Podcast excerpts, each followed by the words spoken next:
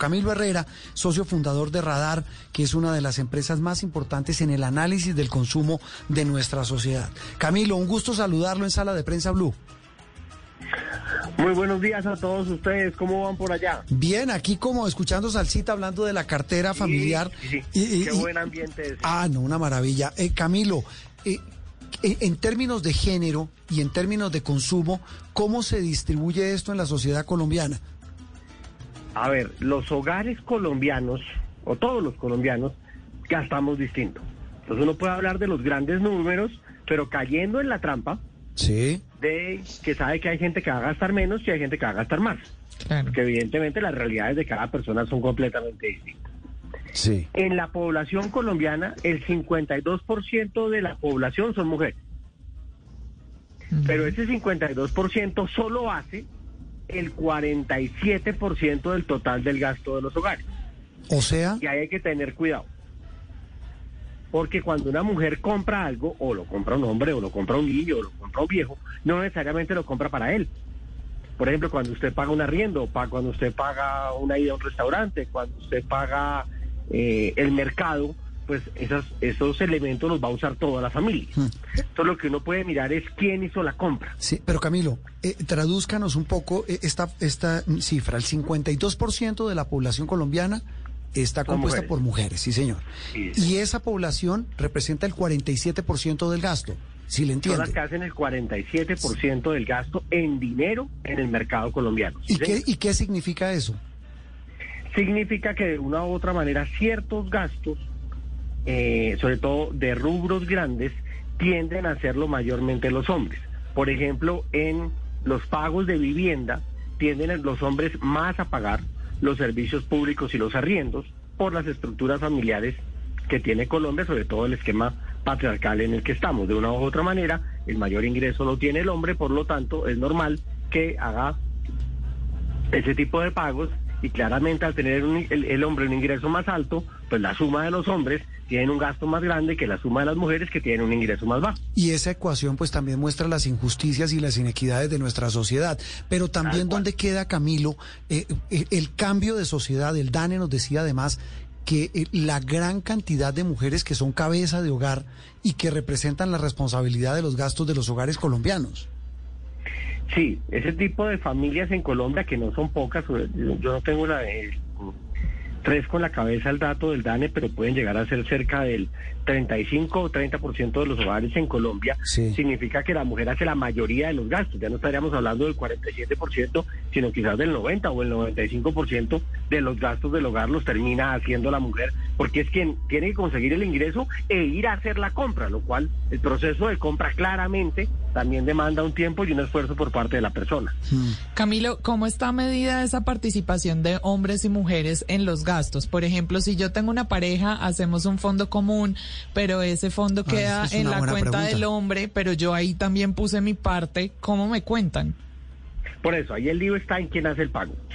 Porque si uno parte de la premisa que se define este fondo común, hombres y mujeres, e inclusive hijos o alguien más que esté en la familia, aporta a ese fondo común, lo que uno contabiliza es quién hace el pago.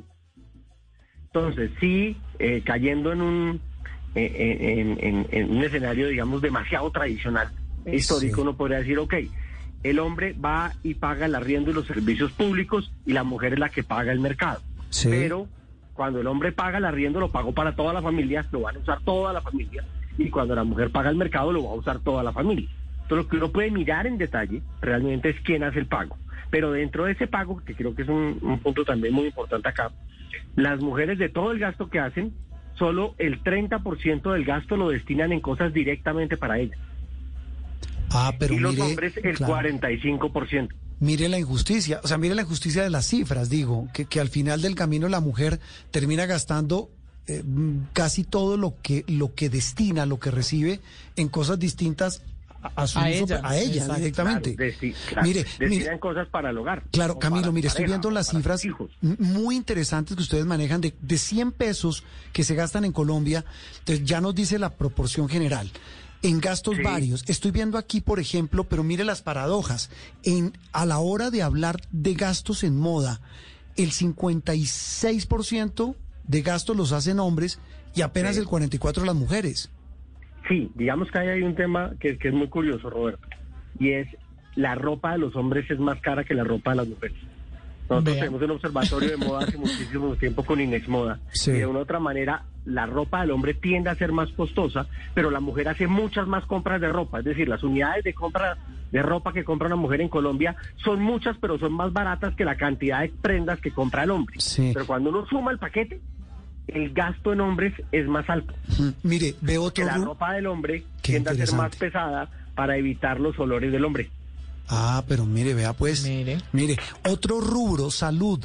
El 41% lo gasta el hombre, el 58.6% la mujer. Sí, eso tiene que ver con que mayormente, insisto, esos son promedios, obviamente cada Sí. hogar tendrá datos distintos. y Seguramente usted que está oyendo esta entrevista no se sienta totalmente representado con los números. Ya están El brincando. problema que tenemos los economistas. Arroba Blue Radio con aquí en el- la tenemos reventado esto. La gente diciendo, no señor, eso, eso no es así. Bueno, Los pero eh, salud. En los gastos en salud los tiende a hacer la mujer, sobre todo en el pago, en el pago y compra de medicamentos Claro. en las droguerías, de vitaminas y ese tipo de compras frecuentes. El hombre tiende a pagar más, sin decir que sea lo único que, que- la mujer no lo haga, que obviamente la mujer también lo hace. eh, el tema de eh, los aportes en salud y las prepagadas y ese tipo de gastos que son de frecuencia mensual y no de compra diaria como pueden ser los medicamentos. Sí, y veo en el rubro de educación una proporción mucho más alta del gasto del hombre frente a la mujer. 70% del hombre, 30% la mujer, Camilo. Claro, por el mismo, por el mismo fenómeno de quién hace la compra. El pago de las matrículas y el pago de las pensiones los termina haciendo el jefe de la casa, que mayormente es un hombre, eh, a nivel de ingresos y a nivel de toma de, de ese tipo de decisiones. Entonces, eh, los rubros le terminan cargados a él, pero es un gasto que hace el hombre que no es para él. Es un gasto que es para sus hijos, es un gasto que es para una tercera persona normalmente. Camilo, ¿han estudiado ustedes también el tema de las prácticas más allá de en qué se gasta el dinero? Porque decía la vicepresidenta que nosotras somos más ordenadas. Supongo que se refiere también a la forma como hacemos la administración, cómo registramos esa inversión del dinero. ¿Tienen ustedes datos al respecto? A ver, datos como tal no tenemos. Te podría dar dos, dos, dos respuestas sobre eso. La primera, yo no sé de dónde sacó la vicepresidenta el concepto que ella plantea, Ajá. pero se lo he escuchado varias veces a los bancos. Sí. Los bancos tienen estudios que demuestran que las, me- la- la- las personas que mejor pagan los créditos y tienen un menor riesgo de no pagar, o sea, son un buen cliente para el banco, son mujeres entre 20 y 35 años que tengan hijos. Tienden a ser mucho más juiciosas con el pago de crédito. Sí. Entonces es posible que por ahí venga el conocimiento de la vicepresidenta y le- o canciller. Y mire, Camilo, hay de- de- inclusive mencionábamos esta semana aquí con Néstor Morales de Mañanas Blue que, que inclusive los eh, auxilios que da el gobierno, por ejemplo, familias en acción, se los giran es a la mujer, no al hombre. Sí, eso es, eso es una decisión que se tomó en el gobierno Pastrana, Sí, que debe ser así para asegurar, eso fue en el tema de, de familias en acción. sí, para que no se la beban. En acción, Sí. exacto, tiene una compensación y es, yo a usted le doy el apoyo, pero usted me tiene que demostrar que su hijo está estudiando. Mm. Entonces, de una otra manera, casi siempre el vínculo hijo-madre es mucho más, más fácil de controlar para ese tipo de, de medidas. Y sí es cierto en alguna medida que las mujeres tienden a, a ser mucho más organizadas. Y ahí va la segunda respuesta. Los hombres somos los impulsivos en las compras. En todos los estudios de investigación de consumo, yo llevo en eso más de 20 años. Sí. Uno lee en toda la literatura, el impulsivo para comprar es el hombre. Es decir, hombre- tenemos una mala fama mal ganada. No es verdad que Eh. las mujeres seamos las impulsivas a la hora de comprar. Yo en eso te apoyo. Es una mal ganada y científicamente estaría totalmente demostrado que no es justa esa fama. Sí. Los hombres vamos a un centro comercial, entramos a una tienda, vemos una camisa y la compramos y nos vamos.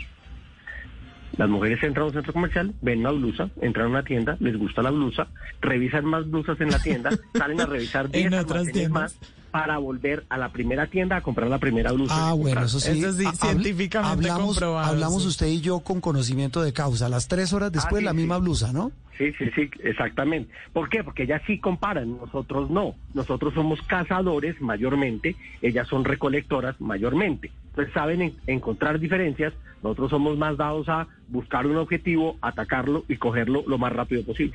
O sea, a salir del paso, lo de el facilismo es lo nuestro.